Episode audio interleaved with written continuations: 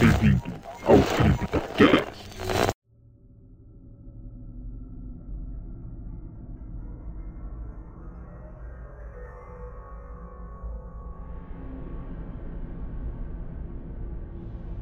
Olá novamente, amigos ouvintes, bem-vindos a mais um CryptaCast. Aqui é Fernando Lobo e ainda bem que Resident Evil 7 não foi um remake. Aqui é a Larissa e eu ainda não joguei. Olá, sombrios, eu sou Everton e eu quero mais novidades no Resident Evil. Muito bem. No primeiro CryptaCast, a gente fez uma breve discussão sobre a evolução da franquia Resident Evil. Conversamos bastante também sobre as nossas expectativas sobre esse sétimo jogo. Será que a gente acertou mais do que errou? Ou vamos ter que fazer diversas mancadas aí nesse programa? Vamos descobrir agora, hein? Você está no CryptaCast. Para você, ouvinte, que quer fazer atividade física com aquele clima de praia e mora em Brasília, conheça o Cabana Beach. Eles têm treinamentos funcionais, também para o público kids e sênior, e também tem futevôlei e fit dance. Você pode ligar no número 3036 5083 e agendar uma aula experimental. E olha a novidade, todos os ouvintes CryptaCash têm isenção na taxa de matrícula. A gente vai deixar o banner deles na publicação da CryptaCast e também o link das redes sociais. Falou!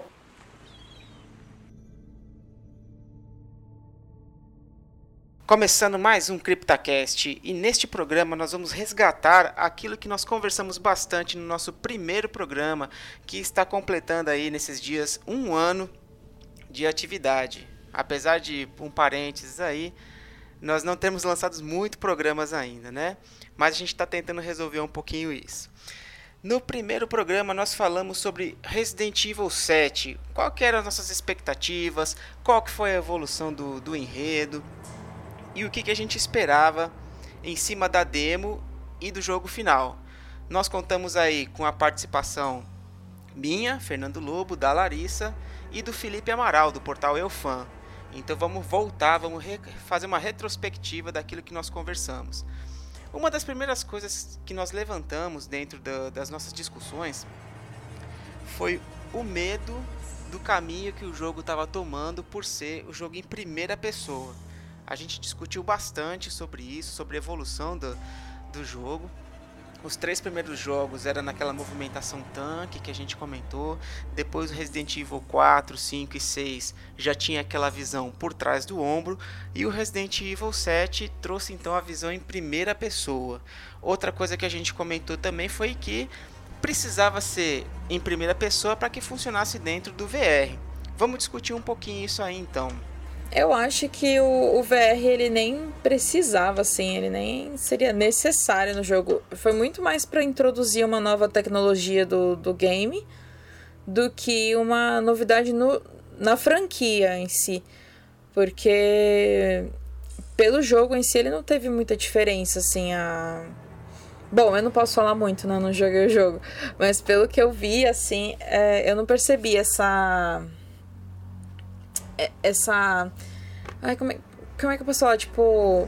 Diferença. É, essa diferença, essa necessidade de ter inserido o, VR no. como uma opção jogável, né? Como uma opção de forma de jogo, né? Eu achei que foi uma, uma coisa assim desnecessária, eu acredito. Ou por capricho, né, na verdade. É, a gente tá buscando informações aí com relação a VR, mas tá muito pouco ainda realmente. Eu acho que foi uma jogada interessante da, da Capcom para tentar trazer é, não só Resident Evil, né, mas tentar buscar popularizar um pouco a questão da, da realidade virtual. Apesar de ser uma coisa interessante, é algo que, principalmente por ser um equipamento caro, não é todo mundo que tem acesso. Então é uma decisão arriscada das empresas em realmente fazer e que não vai trazer muito ganho hoje. Eu acho que o grande ganho que, o, que eles estão querendo trazer realmente é buscar mais jogos e tentar popularizar essa tecnologia. É justamente isso que você tem falado, é, Lobo. Porque Na verdade, a Capcom ela olhou com os olhos de empresa, né? Porque ela pensou no futuro, ela está visando o futuro dos games. Então, quando a gente olha para o futuro, essa tecnologia ela já vai estar instalada, vai estar normatizada e popular. Então, o que ela quer? Ela quer fidelizar, ela quer ganhar, né? É, fatias de mercado com essa tecnologia para que no futuro, quando isso é, se instalar de vez a tecnologia, ela já possa ter seus clientes, já, já possam ter mais pessoas fiéis é, comprando seus jogos com essa nova tecnologia. Então foi também um, um foco estratégico da empresa em, em, vender, em tentar fidelizar e ganhar novas fatias de mercado para possivelmente lançar novos jogos com essa tecnologia inclusa. Pensando no que o Everton falou, faz total sentido, porque querendo ou não, quando lançou o Resident Evil 4, né, ele também veio revolucionando o sistema do jogo, né? Ele veio com aquele a câmera atrás do ombro, né? E muita gente que ele não criticou esse novo formato de jogo, né? Na época. Foi também uma revolução para os games. E pode ser que o Resident Evil 7, não que ele seja um precursor, mas que ele esteja trazendo, um, abrindo portas para o mundo dos consoles, porque querendo ou não, primeira pessoa a gente tem bastante em PC, né? Mas no mundo dos consoles a gente tem muito em primeira pessoa para FPS. E não tanto como em jogo de terror, né? Assim, não, não que ele seja um precursor, né? Mas que pode ser que ele seja um divisor de águas, né? Um. Pode ser que a partir de agora realmente é, dê certo, sabe, o VR. Pode ser, mas. É uma aposta, né, que eles estão fazendo. Agora, eu não vejo só essa, essa investida da Capcom com relação ao VR. Claro que, como a gente tinha discutido, né, é, teria que ser em primeira pessoa para que o VR funcionasse. Mas eu vejo muito que eles aproveitaram a questão da primeira pessoa para utilizar o VR e não o contrário. Eu não vejo isso como uma, uma decisão da empresa para poder encaixar o VR. Mas, na minha singela opinião, o jogo em primeira pessoa tá muito interessante, tá muito legal, a mecânica tá boa. É, não tá devendo nada do que a gente encontrava nos outros Resident Evil, apesar de que já temos o que 10 meses aí de lançamento do jogo e tem gente que ainda reclama e ainda fala que o jogo em primeira pessoa não é um Resident Evil, mas na minha opinião encaixou muito bem com a proposta do jogo. E para algum ouvinte, caso não esteja entendendo o que é um VR, na verdade está falando daquele óculos de realidade virtual, né? Você coloca o óculos e é, fica imersivo dentro do jogo, você sente aquela realidade virtual. Uma coisa interessante que, que eu tava percebendo é que os três primeiros Resident Evil foram naquele esquema de movimentação tanque. Os Resident Evil 4, 5 e 6, como eu já falei, foi a visão por trás do ombro. E o Resident Evil 7 trouxe aí mais uma novidade com relação à visualização do jogo. Será que a gente vai ter uma primeira pessoa aí até o Resident Evil 9? E depois, a partir de um 10, vão conseguir buscar alguma outra coisa ou focar no, mais na realidade virtual? Do que numa primeira pessoa. Acho uma coisa a se pensar aí, né? Acho que a cada três jogos aí, será que a gente traz uma nova geração de consoles? Pode ter um padrão aí dentro. Eu acho que é o. É, é até um tempo bom, sabe, entre cada. Porque antigamente tinha aquilo que demorava muito para se produzir um jogo, né? Era um número limitado de, de colaboradores, né? Na criação de um jogo e tal, era muito mais difícil. Então a gente tinha uma data de lançamento muito espaçada, né? Diferentemente de agora, que é uma. Tipo, lançou um ano, ano que vem a gente tá lançando dois, o três e. E assim, hoje é tudo muito rápido, né? Os lançamentos. Tanto que Outlast eu, eu achei ele bem rápido, assim, tipo, o espaço entre o, o 1 e o 2, sabe? É, assim, comparando com antigamente, eu achei bem rápido. Eu achei... Mas uma coisa que, tipo, pode ser que tenha sido só uma coincidência, né? Os três primeiros, movimentação tanque, depois os três do meio, movimentação atrás do ombro e tal, câmera atrás do ombro. Pode ser uma coincidência, mas que casa, né? E fica certinho, casa perfeitamente, né?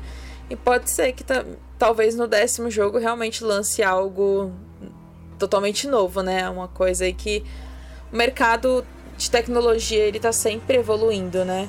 E é muito rápido. É, é assustador, sabe? Em alguns, em alguns sentidos. Pode ser que até venha antes uma jogabilidade nova, né? Mas pode ser também que, que daqui, no décimo surge uma nova jogabilidade, um, um novo jeito de jogar. É, e a gente tem que ter ciência que a crítica em si ela não serve como parâmetro para mensurar o sucesso de um, de um, de um jogo, de uma empresa. Porque a gente toma como exemplo o Resident Evil 4, né? É, os fãs de, longa data da primeira geração do Resident Evil criticou bastante porque o Resident Evil é, adotou né, a, a, o recurso da mira é, da câmera por trás do, dos ombros, substituindo aquela câmera fixa onde o jogador passava, o personagem passava. E, e deu um bastante bafafá. Só que, em, em, em termos de, de, vendas, foi um dos jogos mais vendidos da série foi Resident Evil 4. E não é difícil você perguntar a alguém uh, qual é o seu jogo preferido e dizer Resident Evil 4, porque fez um, um puta sucesso. Foi um tremendo jogo assim de ação. É que muita gente que quem zerou Resident Evil 4 é, não zerou só uma vez jogou a primeira, zerou a segunda, zerou a terceira. E mais, a crítica especializada, ela, eu, eu lembro bem que ela uh, bombardeou o Resident Evil, né? Porque justamente por conta da, da adoção de novas tecnologias, da, de novos recursos no jogo do Resident Evil, né? Foi onde ela começou a utilizar é, mecânicas de ação, mesclando com terror, mas não fugindo da, da ação. Ficou muito um jogo de, de, de ação, de, de, de tiro em terceira pessoa e tal mas fez bastante sucesso e até hoje é um dos jogos, foi um dos jogos mais vendidos de toda a série da Capcom. Eu acho que o 4 ele é um divisor de águas. É um divisor, uhum. né? É um divisor de águas. Ele, ele trouxe uma nova jogabilidade, ele trouxe uma nova ideia, né, do que seria Resident Evil dali para frente. É, eu sei que a gente. Os fãs mesmo de terror criticam muito, né? Porque ele trouxe muito essa. Mas compram. Oi? Não, mas compram, é, né? eles compram, a gente joga do mesmo jeito, mas assim, ele é criticado por conta do, do terror, que querendo ou não foi deixado um pouco de lado, né? Foi focado na ação, uhum. mas ele acabou que trouxe um público diferente, né, pra série. Verdade. O público de ação, público que curtia muito mais um FPS, um jogo de ação e tal foi, é, migrou, né? Pôde jogar Resident Evil sem, sem ter que negociar, ah, é um jogo de terror. Mas não, porque ele, ele foi bem, querendo não, equilibrado, né? Ele trouxe um pouco do terror para quem. Alguns elementos de terror da, da série Resident Evil para quem era fã da série. E trouxe elementos, só que aí ele trouxe muitos elementos de ação para, para os fãs, né? De, de jogos mais combate e tal, né? E eu acho que foi isso, ele trouxe um público diferente. E acho que justamente por isso que ele tem mais vendas, porque foi além do público esperado, né? Como também o 4, ele também, apesar que as, eu não sei as, as vendas se eles são a, a, só em cima do de jogos originais, porque o 4 ele lançou pro PlayStation 2, né? E o PlayStation 2 foi o auge da pirataria, né? Pelo menos aqui no Brasil. Foi o auge da pirataria em, em console, né, em jogos. E então, assim, você conseguir um Resident Evil 4 pirata era muito fácil, né? Todo mundo tinha, eu lembro, todo mundo tinha Resident Evil 4.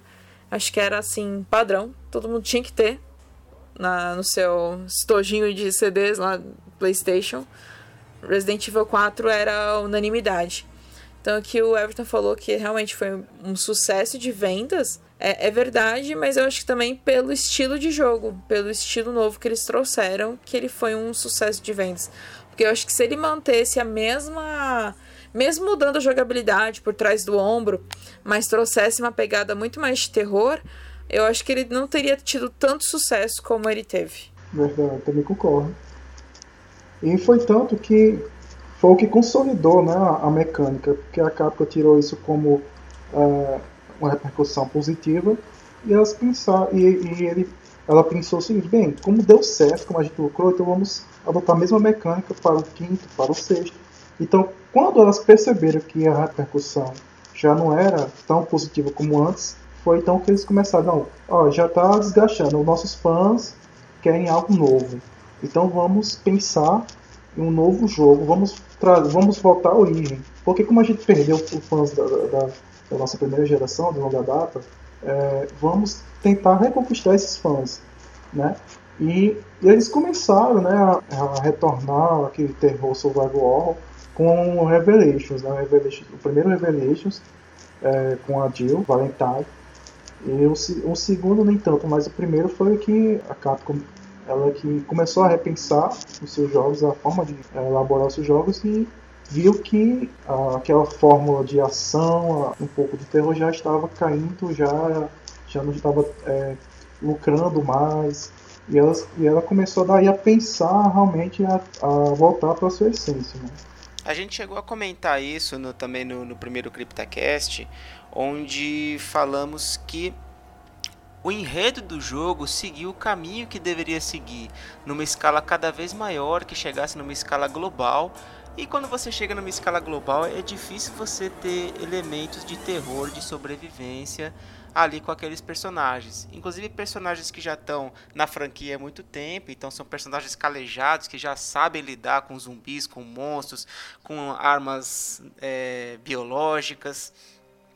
Então a gente foi o que a gente comentou. É, chegou num ponto em que a ação realmente ia superar o, o terror.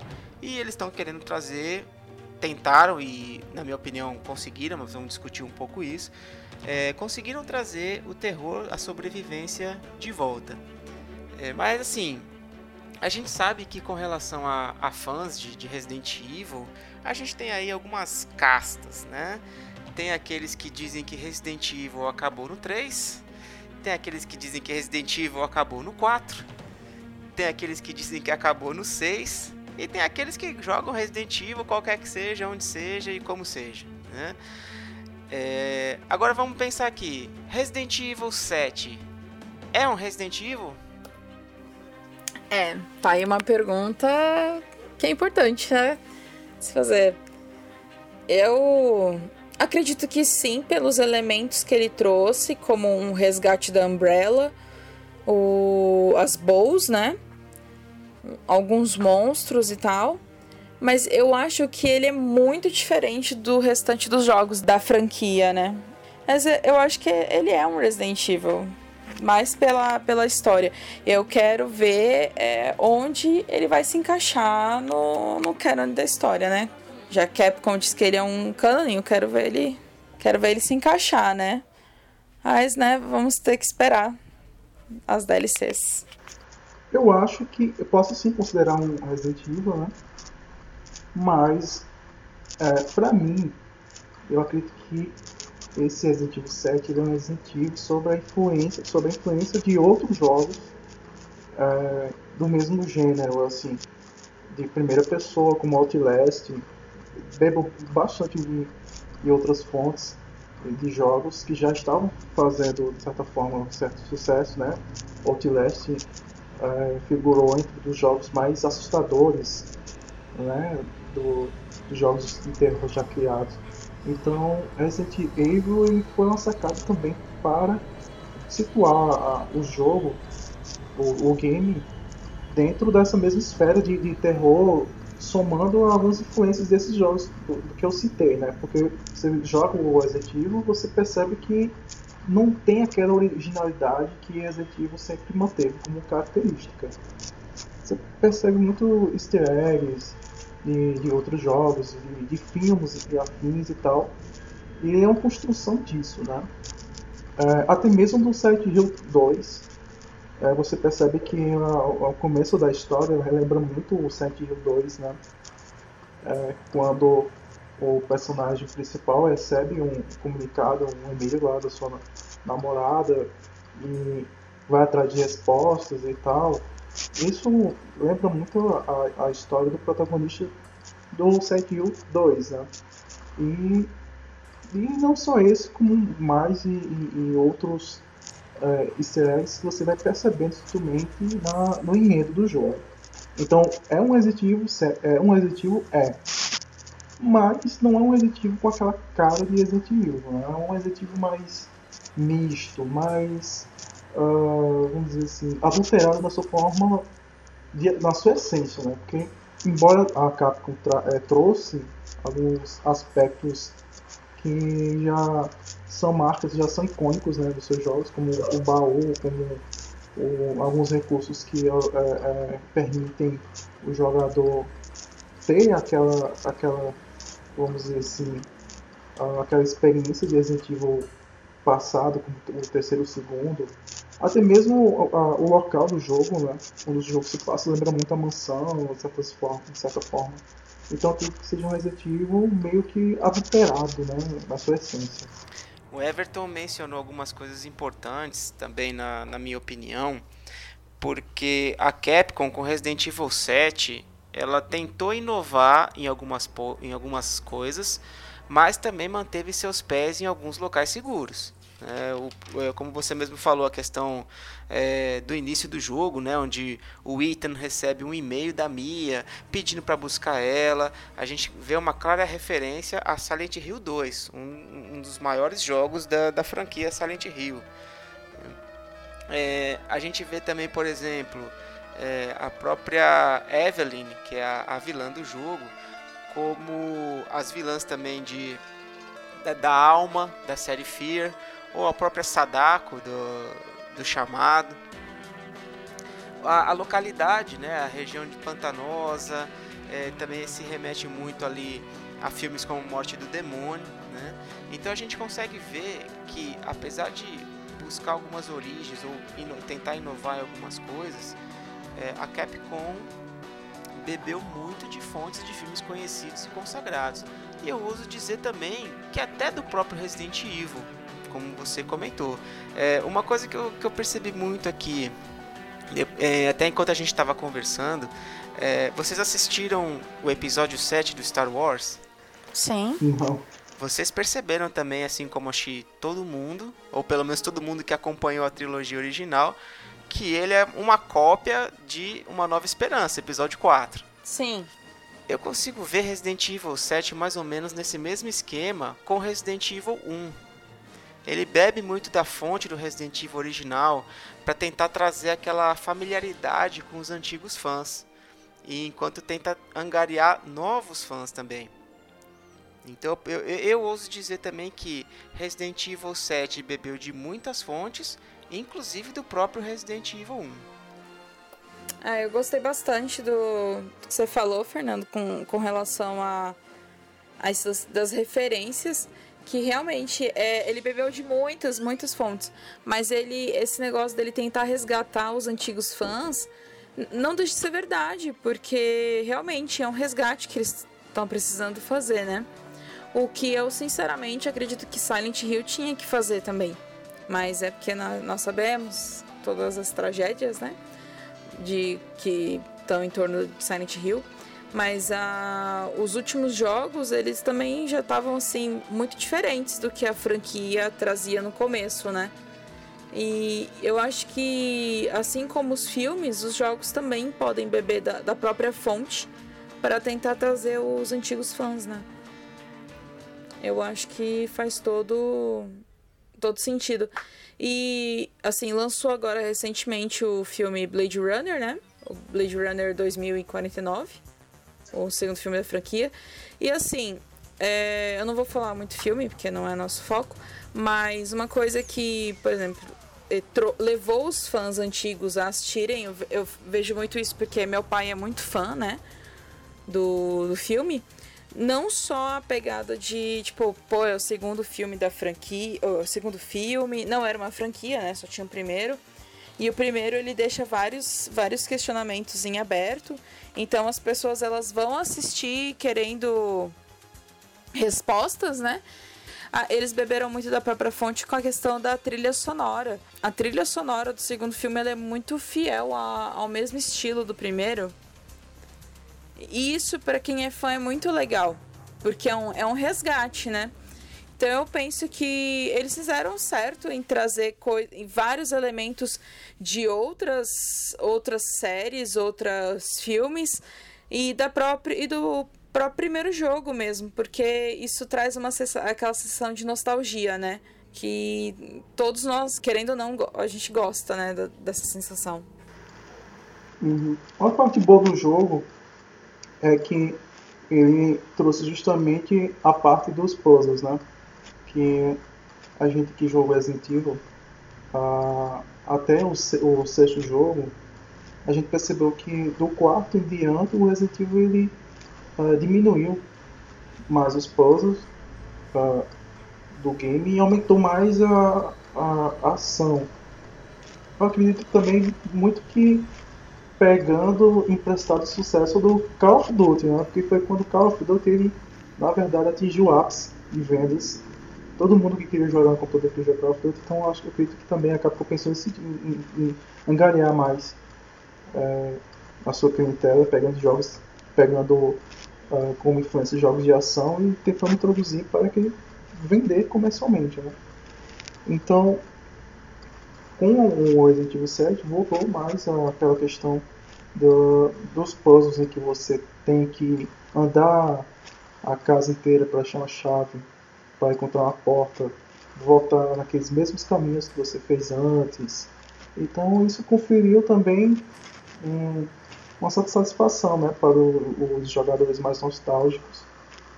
E ela conferiu também um, um, um nível de dificuldade que não é o jogo em si ele não, não, traz um nível elevado de dificuldade, mas é, de certa forma foi positivo para quem procura é, um jogo com puzzles, um, um roteiro, um jogo inteligente em si, né?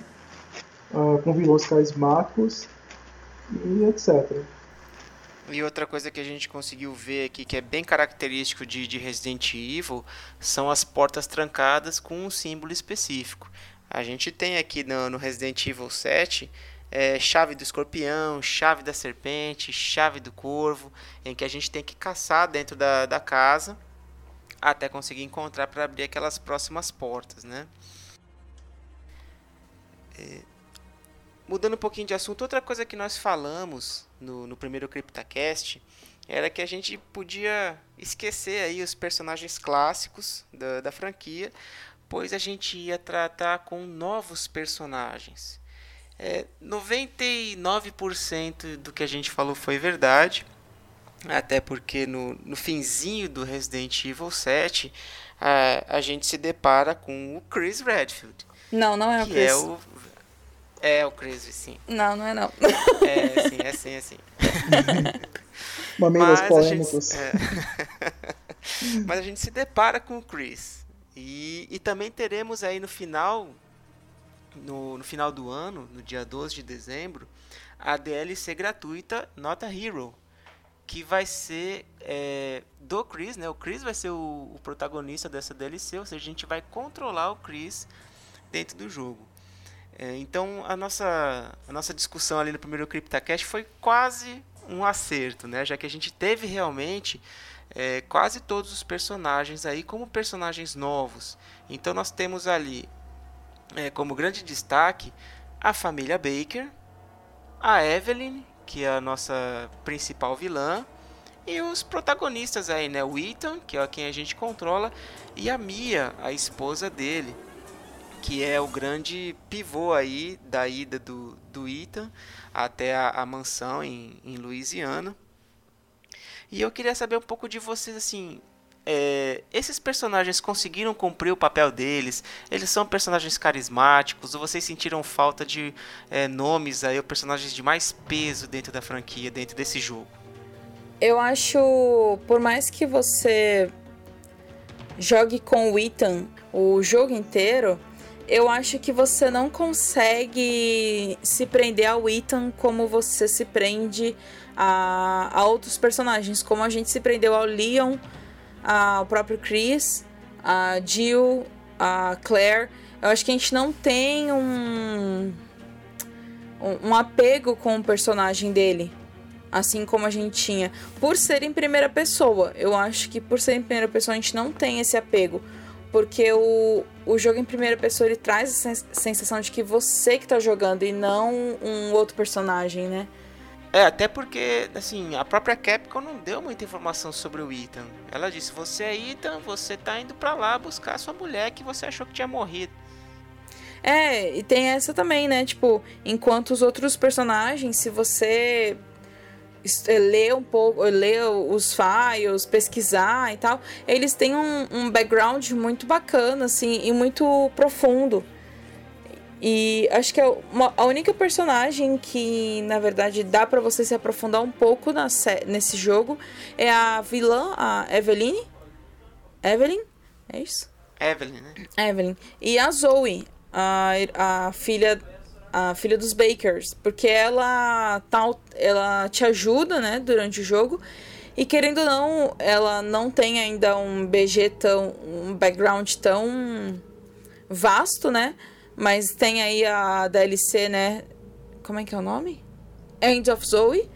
Então pode ser que a gente ah, possa criar ainda mais algum um, um laço mais estreito com a personagem. Mas eu acho que é a única pelo menos ao meu ver, é a única personagem que dá para fazer um, dá para criar um laço, uma conexão, porque de resto eu acho os personagens bem rasos. E não na interpretação deles, não na na forma como eles foram a, o, o, jeito dos personagens, mas a, a história dos personagens, né? Acho que faltou isso nesse Resident Evil. Eu sei que a gente tem um background muito grande aí, por exemplo, do Leon, que foi o que você mencionou, já que ele tá na ativa aí na franquia Resident Evil desde o do 2, onde ele participou principalmente do Resident Evil 2, do 4 e do 6. Então ele já tem três jogos onde ele participa, tem muita muita discussão em cima dos personagens. E eu sei que vai ser algo meio difícil que eu vou, vou comentar aqui agora, ou que eu vou pedir pra gente puxar um pouco da memória, mas será que o Ethan ou até os próprios personagens do Resident Evil 7 hoje, eles não estão realmente no mesmo nível de informação que a gente tinha, por exemplo, do Leon no Resident Evil 2? É, pode ser, pode ser. Eu acho que é, querendo ou não, né? Sempre que lança um personagem novo, a gente demora pra, pra criar algum tipo de laço com ele, né? Diferente de um personagem que já tá aí na franquia desde os primeiros jogos, né? Eu acho que eles ficam muito parecidos com aquela personagem que foi os parceiros dos, dos protagonistas no sexto jogo. Aquela mulher lá que eu nem lembro o nome dela, que fez parceria com o Leon. Ela tem até um background e tal, mas você não se prende a ela. Mas a, é, a gente sabe que é para poder jogar multiplayer naquele momento, né? É, eles são muito mais para você jogar multiplayer do que para você se apegar aos personagens, né? E o, o Resident Evil o 7, eu acho que a gente vai ter dificuldade para criar um laço com o Ethan por a gente não ver o Ethan. Por nós, por nós sermos o Ethan, entendeu? E o, o, Resident Evil, ele não tem essa pegada de você é o personagem. Você está jogando com o personagem. Tanto que Resident Evil, ele é linear, ele não tem opção de escolha, assim, tipo, ah, suas ações, assim. Suas ações que eu digo, o que você faz, a forma como você faz no jogo, a forma como você olha e se comporta vai mudar alguma coisa na, no final ou a forma como os personagens se comportam com você, que é o que acontece em Silent Hill Shattered Memories. O Shattered Memories, eu acho que a gente depois tem que fazer um, um, um CryptoCast só para falar sobre a franquia Silent Hill, mas só fazer Faremos, um... com certeza. mas só dando uma palhinha aqui sobre o, o, o Shattered Memories, só para explicar o que eu quero dizer que ele foi um divisor também de águas no Silent Hill, porque ele trouxe a novidade do quase com, como o, o efeito borboleta, né, dentro do jogo. O Silent Hill ele já tem, na verdade, né, essa pegada de que suas ações mudam totalmente o, o final do, do jogo, né? Só que no o Shattered Memories ele mudava o jogo em si, o visual, o aspecto do jogo. Tanto que tem se você for um. Ai, como é que é? Um Harry, né? Do jogo. Se você for um Harry tarado, ficar passando a mão no manequim, porque você tem a opção de passar a mão no manequim, de ficar olhando para os seios do manequim, os monstros desenvolvem seios. o, os monstros que te perseguem, né? E se, se você é um cara que tá toda hora olhando pra bebida, olhando pra. É, querendo beber, né? As personagens que aparecem, a Sibyl, a Sherry. Cheryl? Acho que é isso. Ela. Cheryl. A Cheryl, é, elas mudam até o visual, o jeito que elas se comportam e tudo. E tem até um momento que você tá no psicólogo, você pinta a casa e quando você encontra essa casa no jogo, ela tá do jeito que você pintou. Tipo, se você até rabiscar o toda, ela vai estar tá toda rabiscada. E, isso funciona muito bem com o jogo em primeira pessoa, porque é você, são as suas ações dentro do jogo que mudam o, o jogo em si. Mas o Resident Evil não é assim, ele é linear demais. Ele tem aquela história e acabou. Você pode ter outros sinais? Pode, mas é. Eu não lembro de cabeça. Tem, tem, tem. Tem Resident Evil que tem finais diferentes. Mas um. Não são ações suas. Não sei se dá para entender o que quer dizer. Sim, são sim. ações dos personagens. Então eu acho que o. é, Teria que o Ethan ser um protagonista novamente, ou ele aparecer em algum outro jogo e ele tem um passado revelado pra gente, né? Não só um passado, mas pra gente tentar criar algum laço com ele. Porque eu achei muito difícil criar algum laço com ele, agora eles ainda mais sendo em primeira pessoa.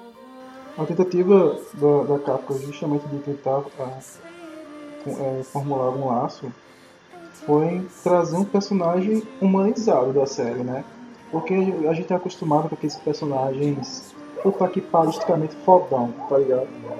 É, o Leon, o, o Chris, parece que nada atinge eles, cara.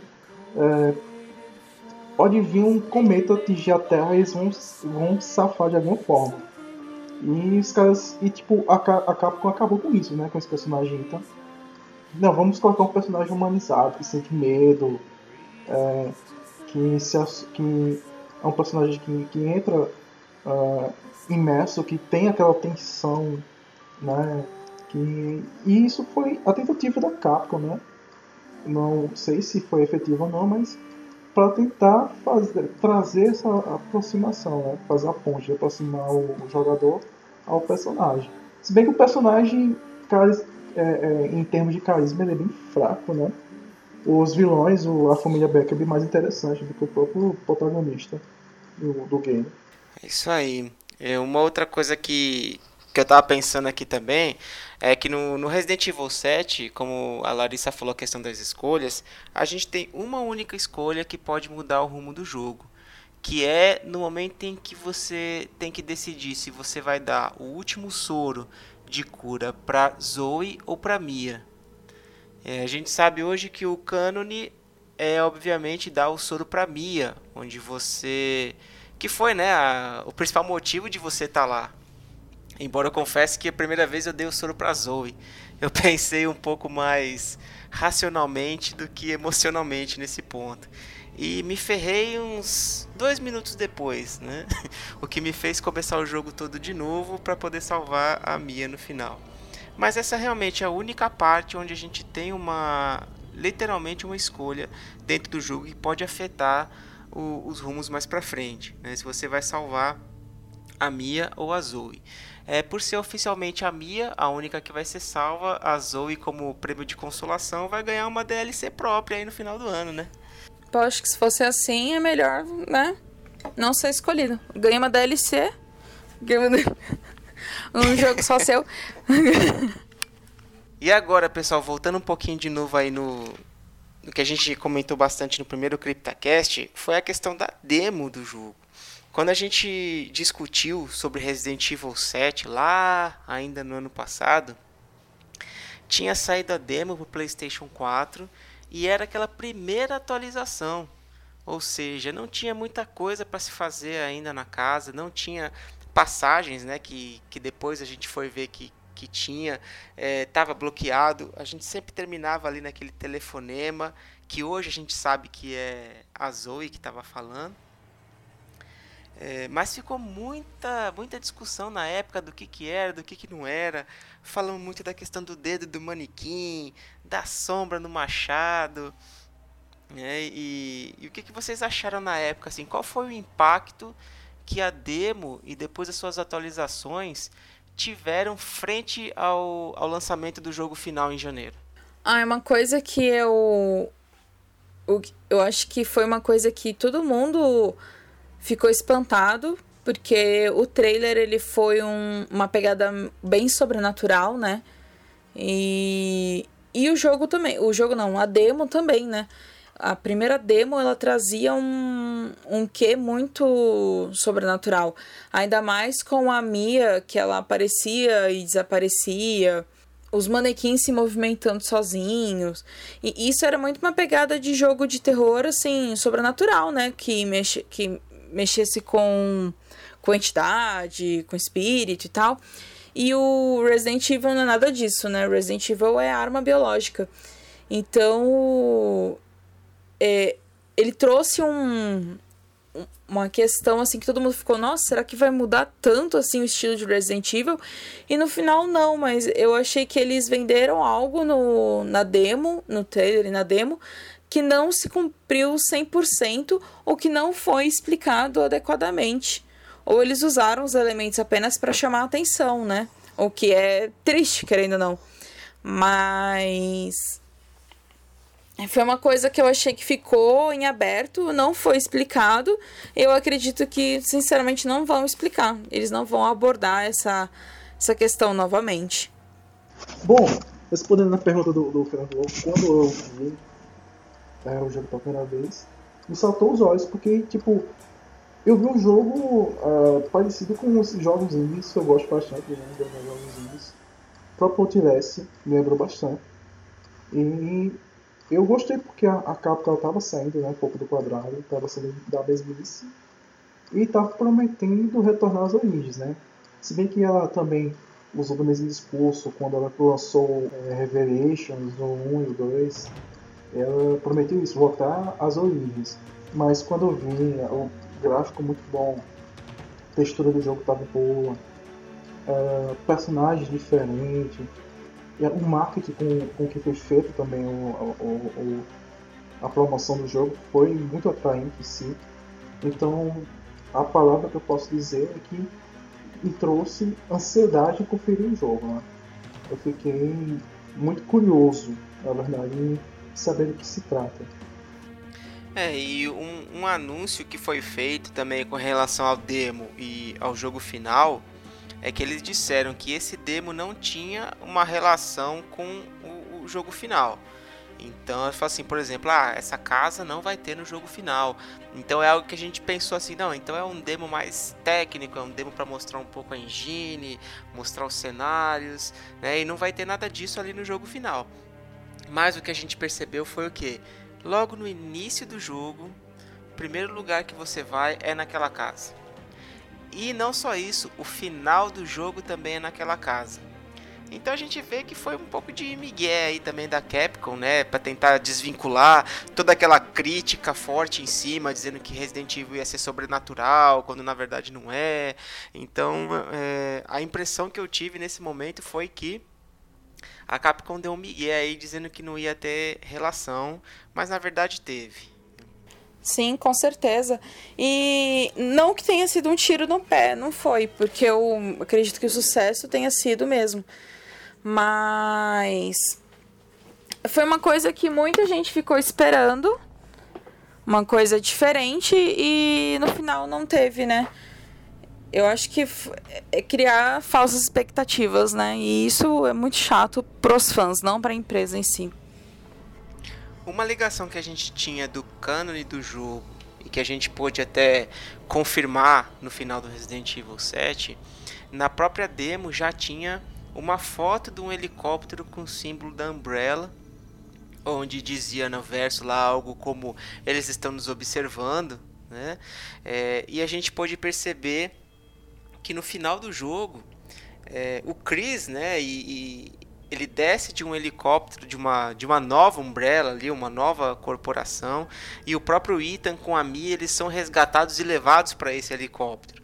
Né? Então essa ligação a gente vê que teve, mas foi algo que ainda não está muito explicado. Coisa que, como a gente mencionou um pouquinho mais cedo aí, a gente espera que agora no fim do ano, em dezembro, a DLC Not a Hero possa explicar um pouquinho mais pra gente. E uma coisa importante é que, diferente do que o Felipe do Elfan falou no primeiro CryptaCast, pode ser muito bem a mansão do 1, que, que vai ser um remake que o Fernando não quer. Vira essa boca pra lá. não foi um remake. Eu, eu ia pegar ele de jeito se tivesse sido um remake aqui desse Resident Evil 1, viu? Aí ia ser triste, já saiu tantos remakes do Resident Evil 1, pra que mais um, né? Não, com certeza. Eu ia pessoalmente bater no pessoal da Capcom lá. Ah, é, seria bom, né? Ver se dá uma chacoalhada naquele povo. É, galera, em termos de, de recursos técnicos do jogo, gráficos, textura, jogabilidade, o que vocês acharam? Eu achei muito bom, achei, achei assim, bem legal, movimentação fluida, é, gráficos bem, assim, é, texturas muito boas, até o áudio, dublagem, gostei bastante do, do, do jogo como um todo. A única coisa que me incomodou e aí nem é nem vejo isso como um, um demérito do jogo e acho que sim um, um demérito para mim mesmo é que eu joguei no, no PlayStation 4 e eu como um jogador veterano de computador eu tenho muita dificuldade em jogar jogos de primeira pessoa em joystick meu negócio é usar teclado é usar mouse e eu tinha muita dificuldade realmente eu levava às vezes quatro tiros para conseguir acertar o os mofados ali na minha frente, gastava muita munição, né? Coisa que eu sei que o pessoal mais novo aí, o pessoal que, que viveu né, sempre na, nos consoles, consegue tirar de letra. Inclusive a crítica especializada ela bateu nessa tecla, a jogabilidade. É, houve muita crítica em cima da jogabilidade. Todos falaram a mesma coisa, né? Que a jogabilidade é um pouco confusa. Né? O jogador fica uh, o personagem às vezes ficava um pouco obsoleto. Né? E falavam também dos bugs, que os próprios mofados, muitas vezes a cabeça atravessava cenários. Coisa que acontece em todo jogo, né? Todo jogo tem que ter um bug. Nem é difícil não ter, não ter um jogo que não tenha bug. Sim, é muito difícil. É, eu cheguei a ver algumas coisas desse tipo, sim. Mas pelo menos para minha experiência jogando Resident Evil 7, eu acho que esse tipo de crítica aí, como por exemplo você falou, da cabeça atravessar a parede e tudo mais, eu acho que é mais assim, aquele pessoal que quer criticar, quer arranjar algum ponto para criticar o jogo. Uhum. Eu não vejo isso como algo para realmente dizer que o jogo não foi bem feito, que o jogo não teve seu, a atenção devida dos desenvolvedores. Voltando um pouquinho agora sobre os inimigos do jogo, a gente tem aí como destaque a família Baker, que teve bastante repercussão e, na minha opinião, é uma família aí bastante carismática e são, obviamente, os chefes do Resident Evil 7. É, eu gostaria que vocês falassem um pouquinho aí o que, que vocês acharam da, da família Baker, é, como é que eles podem se relacionar com os outros jogos ou se não tem alguma relação. Podem ficar à vontade aí para falar sobre eles. Bom, eu achei o, os vilões de Resident Evil 7, não todos, né? Mas o, o pai da família, o Jack em específico, muito próximo do Nemesis. Não com força e tal, mas é porque o Nemesis você enfrenta ele mais de uma vez durante o, o jogo, né? O Resident Evil 1 também tem isso, tem o Tyrant, né, que você enfrenta a primeira vez e aí ele tem as evoluções e depois você enfrenta a última vez ele, né? Mas tá fodão, né, no último estágio dele. E o Resident Evil 3, ele trouxe essa pegada de novo, né, dele tá não evoluindo, mas você enfrentar ele mais de uma vez no, no jogo, né? E ele realmente ele tem as evoluções dele, querendo ou não. E na última ele fica uma criatura grotesca e tal, né? E enquanto outros Residents não trouxeram essa mesma pegada, essa questão de você enfrentar novamente o mesmo vilão. Você ter que é, procurar outros meios para derrotar esse vilão, porque os mesmos já não funcionam. Então, acredito que foi uma referência e um resgate também e querendo ou não, Resident... desculpa quem gosta dos outros jogos, mas Resident Evil 3 para mim é o melhor jogo da, da franquia. Um beijo. Eu discordo, mas eu respeito sua opinião. É bom, é bom ter essas discordâncias. Ah, mas Com certeza. Discordância faz a gente crescer. Por que você discorda? Por que você discorda, Fernando Luz? Por que você discorda? Pra mim, o melhor jogo da série Resident Evil ainda é o Resident Evil 2. E em segundo lugar, pra mim, tá o Resident Evil 7. Resident Evil 3 Muito- tá em terceiro lugar. Cara, eu juro, muita gente fala no Código Verônica também, né? eu juro que fiquei esperando o Fernando falar Resident Evil 1. Aí eu, pô, mas por que, que você não ia querer remake se você gosta tanto do 1? Ah, te peguei. Uma coisa que é interessante falar também sobre os Baker é que eles têm mecânicas diferentes para serem enfrentados, né? O, o Jack Baker ele fica te perseguindo, como a, como a Larissa falou, meio no estilo Nemesis, até você enfrentar ele mais lá pra frente. É, a Margaret Baker, você também. Aí que sim você tem um esquema um pouco mais de, de fuga, de stealth, né? Você tem que tentar é, chegar num outro ponto da casa sem que ela consiga te ver. Porque senão ela vai jogar um monte de inseto em cima de você é, e você não consegue avançar.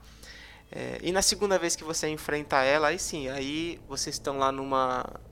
Até esqueci onde é que é ela. Tipo num. Numa.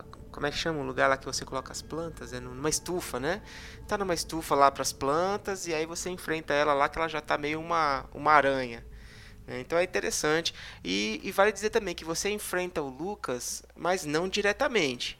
Né? Ele na verdade propôs ali várias armadilhas no estilo jogos mortais e antes de você conseguir chegar nele ele foge que é o que a gente espera que tenha um pouco mais de explicação sobre o Lucas Baker na DLC também Not a Hero então a gente tem aí dos quatro membros da família Baker nós temos três que foram vilões temos a Zoe que a gente vai descobrir o que aconteceu com ela no final do ano e também esperamos descobrir o que, vai acontecer com o Lucas, né? Se o Chris vai conseguir chegar até ele ou não.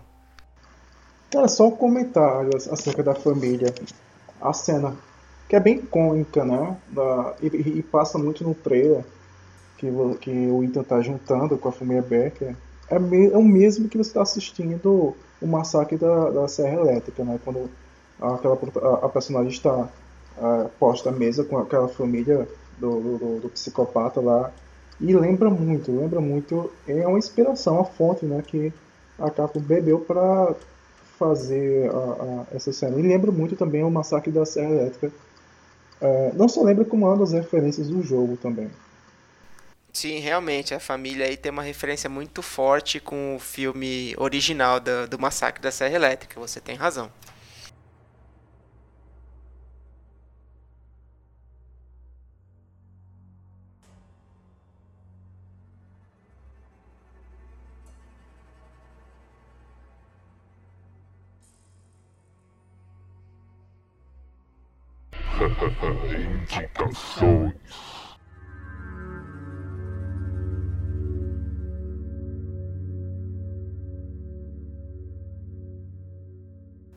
Bom, pessoal, é isso aí. Estamos chegando ao final de mais um CryptaCast. Mas, como sempre, antes da gente encerrar, vamos para as indicações desse número. Vamos começar então com a Larissa. Qual que é a sua indicação, Larissa? Bom, eu- dessa vez eu vou indicar o mangá, o Uzumaki, do Junji Ito. É muito, muito, muito, muito, muito bom. Não, né, desse jeito, de- dessa vez eu não sou suspeita, apesar de gostar de todos os mangás desse desse cara, né, do Junji Ito. Mas o Uzumaki ele traz uma pegada muito psicológica. Ele ele bate tanto numa única tecla que você acaba levando isso para sua trazendo isso para sua realidade.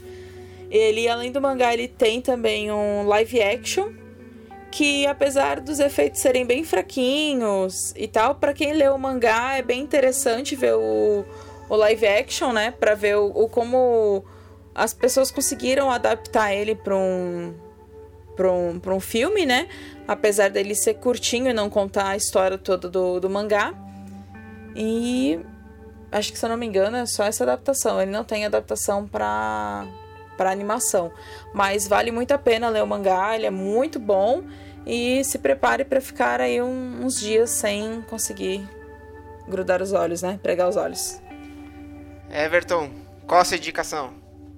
A minha indicação é um livro que quem é fã de filmes de zumbi, de jogos de zumbi, quem gosta de zumbis no geral, vai gostar desse livro, que é O Guia de Sobrevivência aos Zumbis, do Max Brooks. É um livro que na verdade é um manual, contém toda a informação. Se você se imagina dentro de um apocalipse zumbi, ou se já se imaginou, e pensa, ah, o que eu poderia fazer para escapar? Pronto, esse livro traz toda a informação necessária para você se livrar. Traz tudo, desde armas, recomendação de armas, é, em que ocasião usar armas, em que locais você possa ir se proteger, se esconder e tal, refúgios, etc. Traz toda a informação, é completo esse livro para você que gosta e quer imaginar um futuro apocalipse zumbi. Esse livro é recomendado, muito bom, satisfação garantida e essa é a minha indicação. A minha indicação é para quem já jogou Resident Evil 7 e ainda não jogou as DLCs. Por favor, joguem. Apesar de ser um preço um pouquinho salgado aí, especialmente nos consoles, é, eles trazem um bom adicional para o jogo original. Tem uma parte pequena da história, contando um pouquinho aí de como a família Baker encontrou Evelyn e Mia, mas tem outros modos de jogo que tem uma repetibilidade aí muito grande e você consegue se divertir bastante. É, de todos os modos de jogo que eu destaco aqui é o jogo 21, é, onde é o jogo 21 mesmo de baralho que você, você joga, mas obviamente regido pelo Lucas Baker. Então vocês podem imaginar aí todas as trapaças e todos os perigos que o seu personagem vai passar até conseguir vencer todos os inimigos ali dentro. Então, por favor, joguem as DLCs antes do final do ano, porque agora no fim do ano vai ter mais DLCs aí do Resident Evil 7 pra gente jogar.